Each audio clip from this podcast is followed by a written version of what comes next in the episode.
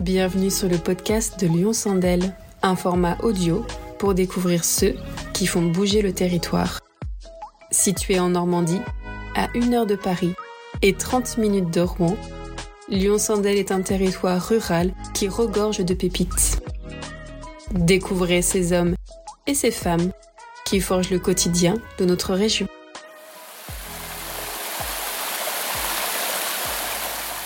Aujourd'hui, nous partons à la rencontre de Pierre-Henri Gervais, directeur de Vergès Blanchard, l'une des plus anciennes entreprises du territoire située le long de l'Andelle. Ingénieur mécanicien de formation, Pierre-Henri a repris la direction de l'entreprise en 2020. À l'occasion de son bicentenaire, nous pénétrons dans les ateliers de cette usine chargée d'histoire pour découvrir le savoir-faire des outils à main qui y sont fabriqués.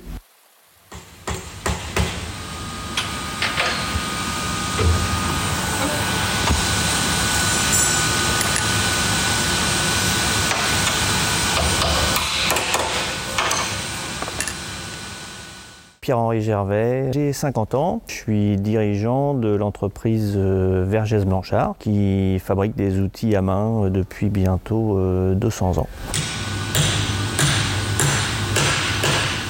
En 1823, l'entreprise a été créée euh, à Paris. Autour des années 1900, ils ont dû déménager parce que plein centre de Paris pour faire de la, forge ou euh, traiter de l'acier, c'est compliqué. Et à ce moment-là, ils ont cherché un lieu euh, un petit peu excentré, mais qui pouvait communiquer assez rapidement avec, avec Paris. D'où le choix de, de Romilly-sur-Andelle. Il y avait plusieurs intérêts pour. donc là, on est à une heure et demie de Paris. On est juste à côté de l'ancienne voie ferrée, donc pas quelques centaines de mètres de, de la gare, euh, qui est plus dans l'activité depuis très longtemps, mais à l'époque c'était euh, intéressant. Et puis euh, surtout on a on est sur l'Andelle avec des chutes d'eau qui sont intéressants et un, débit qui est très régulier sur l'année, donc une puissance qui était exploitable facilement. Et donc le site s'est déplacé ici sur Romilly sur Andelle.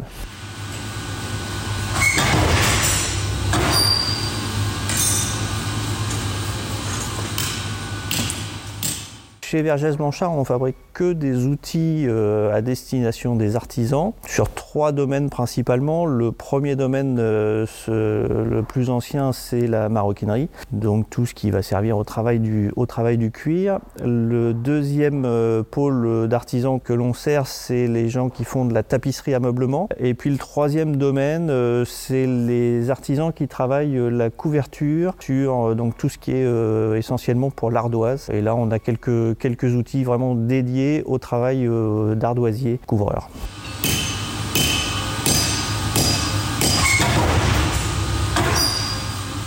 Nos produits, une des spécificités, c'est qu'ils sont tous, tous fabriqués à la main. On travaille beaucoup, euh, beaucoup sur la base de la forge, qui est, euh, qui est notre premier moyen de production. Donc il y a très peu d'automatisation, ce qui se prête bien à, ce qu'on fait, euh, c'est-à-dire qu'on va faire des toutes petites séries pendant très longtemps, pour le, coup, on peut, les faire pendant plusieurs décennies, mais on fait quand même des toutes petites séries. C'est très peu automatisé euh, et il y a pour 100% des outils, c'est une finition euh, manuelle unitaire par les artisans qui sont, qui sont ici.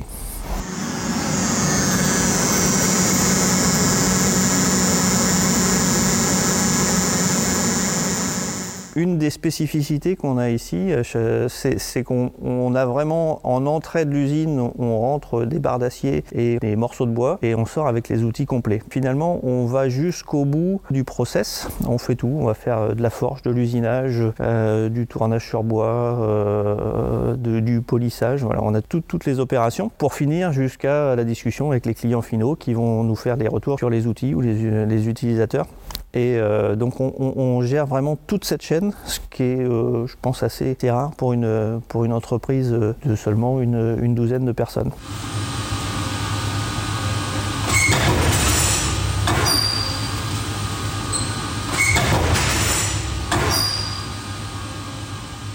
On s'adresse essentiellement à des, métiers d'art finalement et les artisans qui vont travailler avec nos outils aiment bien qu'il y ait une histoire aussi derrière les, derrière outils et donc de prolonger, euh, l'histoire de ces, outils aussi longtemps que possible.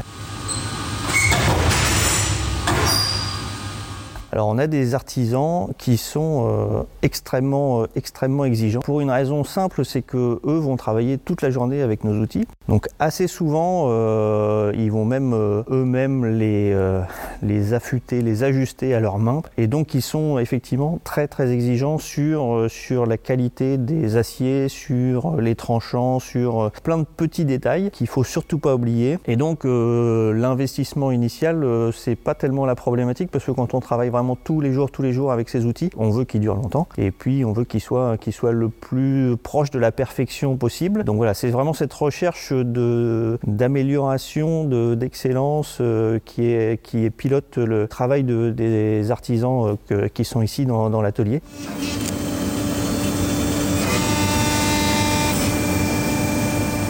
Aujourd'hui, on s'adresse à des industriels pour, euh, pour moitié globalement, donc euh, tous les grands noms euh, du travail du, cuir qui peuvent être en France ou à l'étranger d'ailleurs. Et puis l'autre moitié, on travaille avec, beaucoup avec des distributeurs qui, eux, vont revendre à des particuliers ou des petits artisans. On vend à peu près un quart de notre production à l'export, c'est-à-dire qu'on va vendre en Australie, en Thaïlande, en Afrique du Sud, bien sûr un, peu en Europe, aux États-Unis, mais on vraiment dans tous les pays du monde.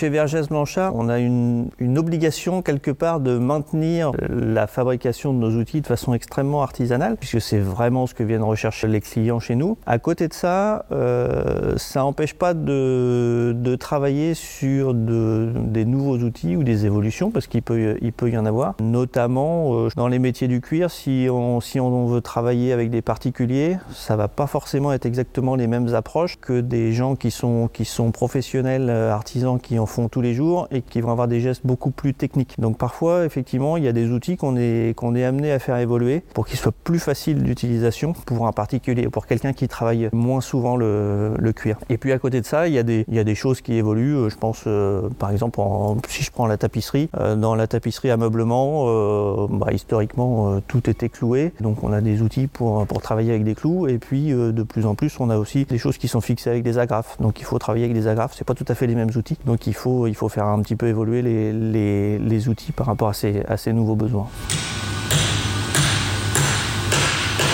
Qu'on est très attaché euh, dans l'entreprise à cette euh, transmission du savoir parce qu'on fabrique beaucoup, beaucoup d'outils différents et on essaye vraiment de ne pas perdre d'informations au, fil des ans parce que ce qu'il faut voir, c'est qu'effectivement, en 200 ans, il y a quand même des choses qui ont, changé, mais il y a beaucoup d'outils qui sont restés, euh, qui sont restés quasiment identiques à ce qu'ils étaient il, y a, il, y a, 100, 150 ans, 200 ans. Et pour arriver à faire ça, il faut vraiment travailler sur sur la transmission de l'information, de, d'améliorer à chaque fois, parce qu'on va revenir sur un même outil. il y a des opérations qu'on fait pas qu'on fait pas très souvent, donc on peut se retrouver à faire un outil euh, cette année, et puis la prochaine fois on le fera, ce sera en 2026. Et 3-4 ans plus tard, si on n'a pas euh, si pas noté euh, ou si on n'a pas capitalisé un petit peu sur ce qu'on a fait à chaque fois, c'est compliqué de de, s'améliorer ou de, ou de refaire. Donc on essaye vraiment de à chaque série de de, regarder comment on fait, ce qu'on peut améliorer. On travaille beaucoup avec des, gabarits, avec des, avec des exemples qu'on conserve d'année en année. Et puis on va ressortir des, gabarits euh, qui parfois sont notés 1800 euh, quelque chose, euh, voilà, pour conserver les mêmes, les mêmes modèles d'une fabrication sur l'autre.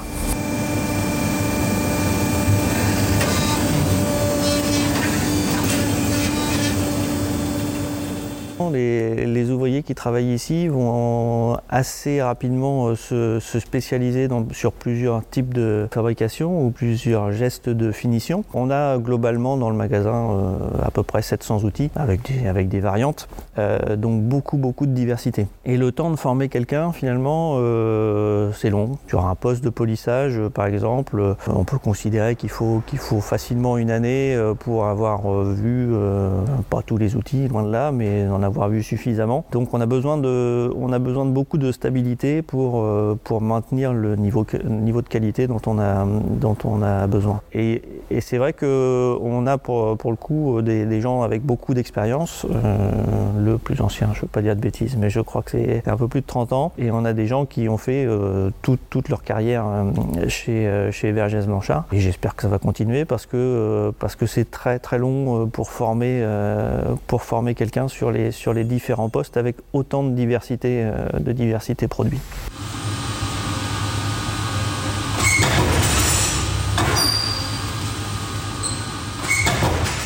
Il n'y a, pas de, a pas de formation euh, qui corresponde de, de, près ou de loin à ce qu'on fait. Et donc on, on, forme, on forme à 100% les gens qui sont, qui sont ici.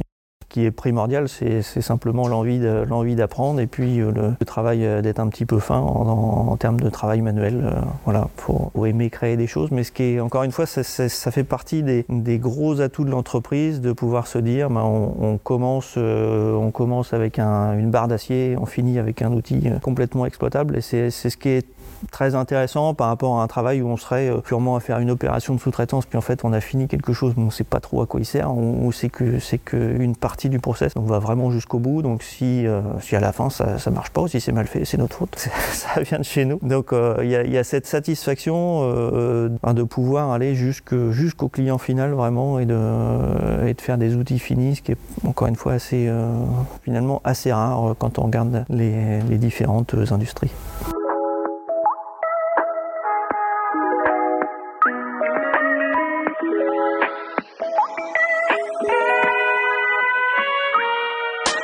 Merci pour votre écoute. On se retrouve prochainement pour une nouvelle pépite en Lyon-Sandel.